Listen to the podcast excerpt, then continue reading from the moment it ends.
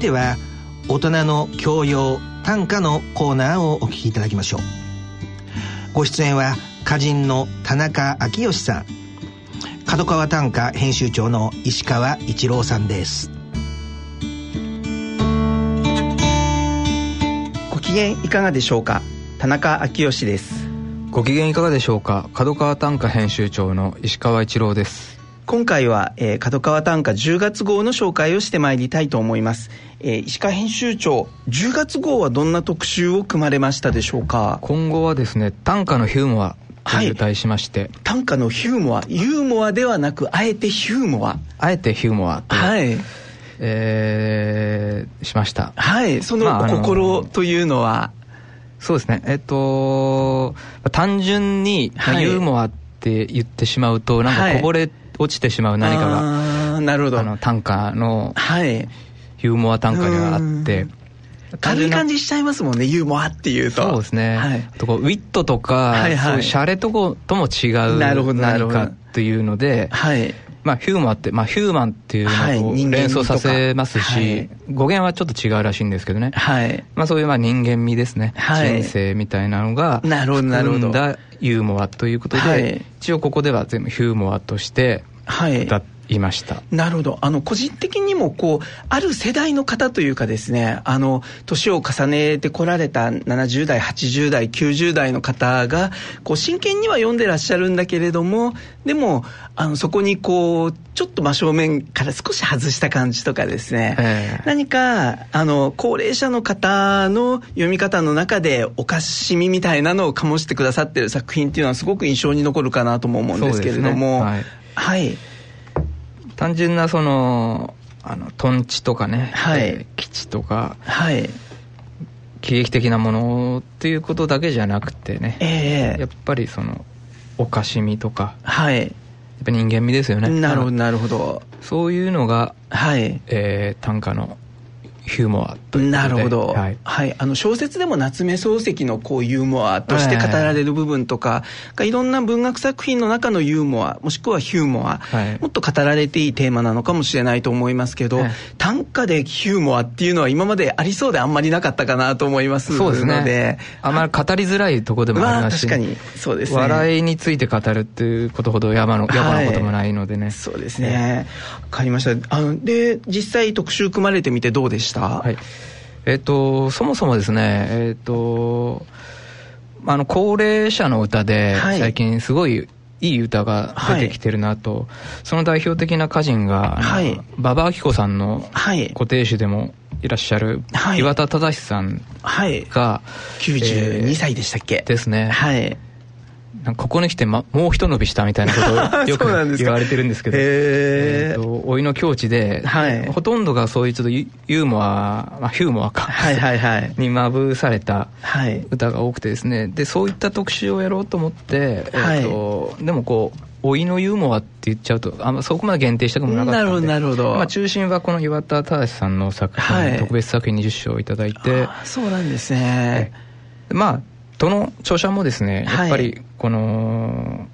人間味人生が醸し出されるっていうところにやっぱ重点を置いているということで、はい。まあ、そういう歌を紹介いっぱいしていただきましたし、はい、論考のところでも、はい、特にその悲しみとかと表裏一体で面白い歌でも裏返し裏返すとその人間の悲しさとか寂しさみたいなのが浮き出るそういう短歌がいい面白い歌っていうことで、まあ、紹介されたそんな特集になってます。なるほど。あのその、えっと、岩田さんの作品でもし、えっと、石川編集長があの作品もしくは、えー、はい、書かれてる部分で、印象に残っていたりするものとかは何かございます？はい。20首いただいたんですが、はい、その第1首目、はい。えー、こういう歌なんですが「はい、はてここはいずくぞ。我は何なるや。目覚めてまずは我が思うこと」はてここはいずくぞ。我は何なるや。目覚めてまずは我が思うこと。はい、これ10代20代が言うわけではなくて90代の方が言うとやっぱり ここは現世かあの世かっていうことをこうにじませていらっしゃるわけですよね、ね、文語で格調高いんですけど言ってる内容っていうのは、はいえー、ここはどこだろう？私は誰でしょうか？っていうのがまず目が覚めてから思う第一世というかね。なるほど。だっていう。はい、まああのなんてことはないというかね、はい。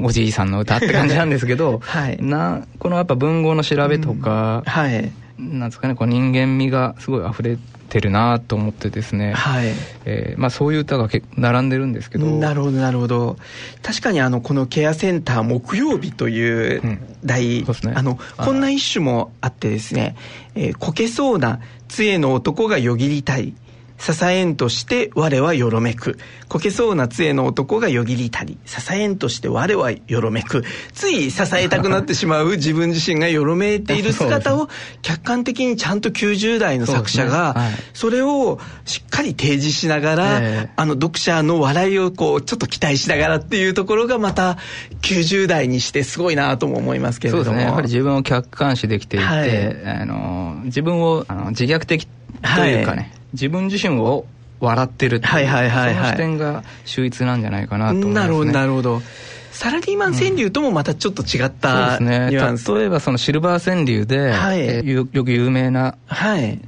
えー、川柳で「誕生日ろうそく吹いて立ちくらみ」とか、ね、はい。まあ、そういったユーモアあふれる川柳があるんですけど、はい、まあ、それそれと違う、はい、なんか人間集っていうのがなるほど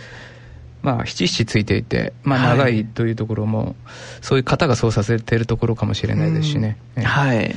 この違いをうまく言いたいんですけど、なるほど、なるほど。難しいなと思って。はい。わ、はい、かりました。ぜひ、あの、注目していただけたらと思いますけれども、短歌のユーモアではなく、あえて短歌のヒューモア、はい、ヒューマニズムとも、こう、ヒューという言葉がつながってくるような感じもしますけれども、ねはい、新しい、えー、喜怒哀楽の、まあ、喜びだけでもなく、ええ、いろんなところにこう、染み出てくる、えー、ヒューモアの感覚っていうのが、この特集で、えー、皆様、えー、苦労しながら書かれてるんだろうなと思って読んでましたけれども、ねはい、はい、あの小池ひかるさんの「斎藤茂吉は笑わない」っていうところから始まる文章も私はすごく面白かったので、えー、もしよかったら皆様、えー、角川短歌10月号ぜひチェックしていただけたらと思いますけれども、はい、はい、えーと、では、えー、石川編集長角川花壇の中から、えー、注目作品というのはございましたでしょうか、ええー、とまずは酒井秀一先生で、はい。えー、特選に選ばれていますが、はい、長野県の小山みゆきさんという方の歌で「会う時は笑顔の一つも見せぬ人帰宅途中に届く顔文字」「会う時は笑顔の一つも見せぬ人帰宅途中に届く顔文字」はい、というのがあって、えー、とこれは私勝手にそのこの人っていうのは旦那さんとかそういう人夫婦を歌ってるのかなと勝手に決めつけたんですけども、はい、酒井千者は若者同士の恋人同士っていうふうにまあどっちとも読めるんですけどね、まあこの夫婦でだんだん会話もなくなって、はい、とかまあ長年付き合っていてねあのあまりその笑顔で接することもないような、はい、特に旦那さんはそういう傾向があるのかもしれなくて。なるほど、まあ、そんな人が、えー、と帰宅途中に今から帰るよみたいなのを、まあはい。メールで顔文字でやってくる、はい。もしかしたら中年男性で最近覚えた顔文字みたいなのを使って そういったなんか微笑ましいところでまた夫婦間がまたちょっとこれをきっかけにちょっと会話がまた始まったりとかね、なるほど。勝手にそういうのドラマを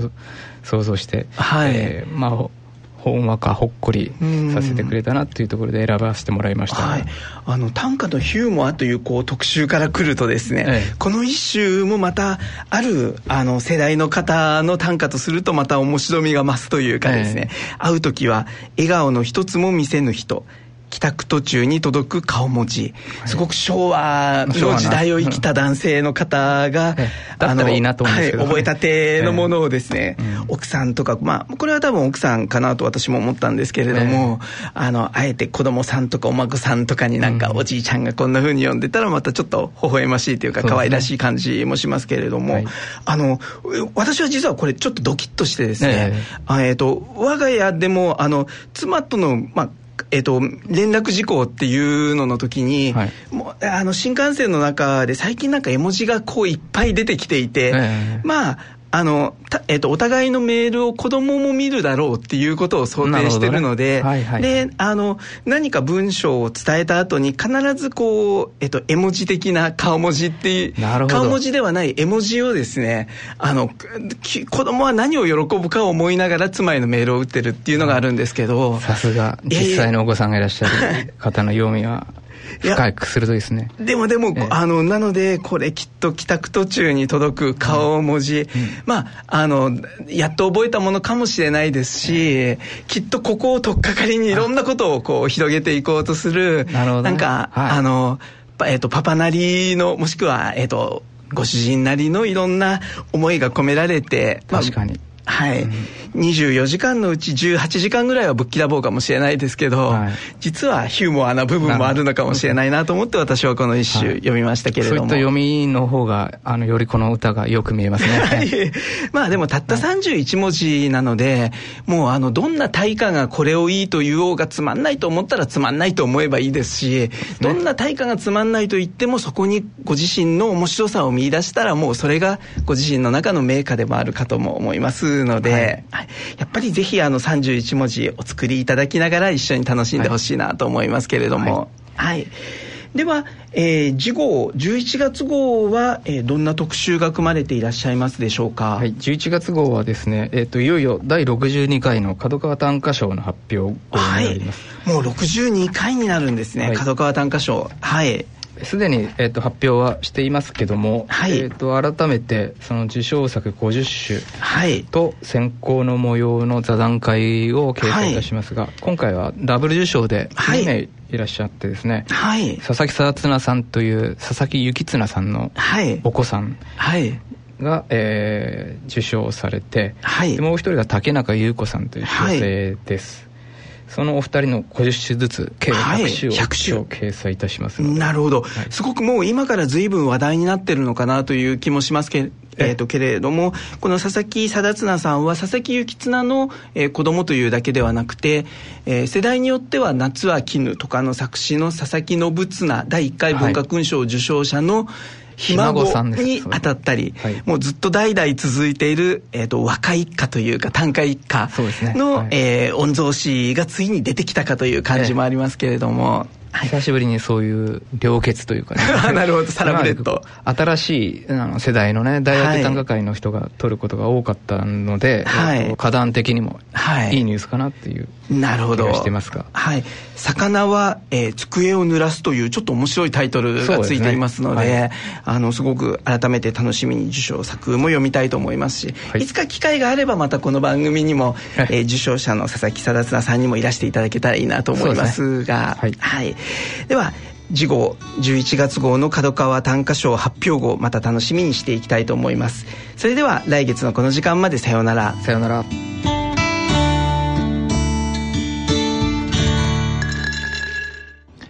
以上大人の教養短歌のコーナーでした